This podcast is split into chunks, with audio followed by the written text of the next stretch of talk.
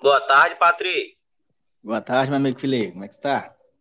Bom demais. Patrick, eu queria te fazer uma pergunta. Eu queria saber o que você sabe sobre classificações de empresas.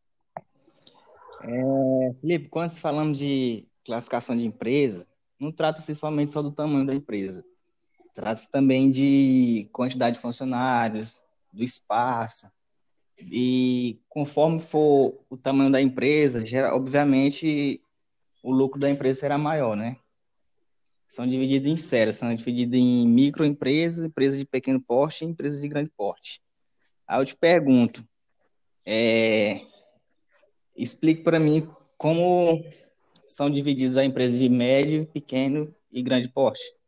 Certo, Patrick. Como você falou aí, existem quatro é, etapas de empresas, né? Que é a primeira é a de micro, microempresas, que é, é menor de que as pessoas recebem por mês, a empresa recebe por mês é, menos ou até 60, até 360 mil. E pequena empresa é uma empresa que recebe maior do que 360 mil ou igual a, a 4, 4, mil, 4 milhões, vírgula 8. E uma empresa média em, é, recebe a, igual a 4,8 milhões até 300 milhões. E uma empresa de grande, uma empresa de grande porte recebe mais, mais do que 300 milhões.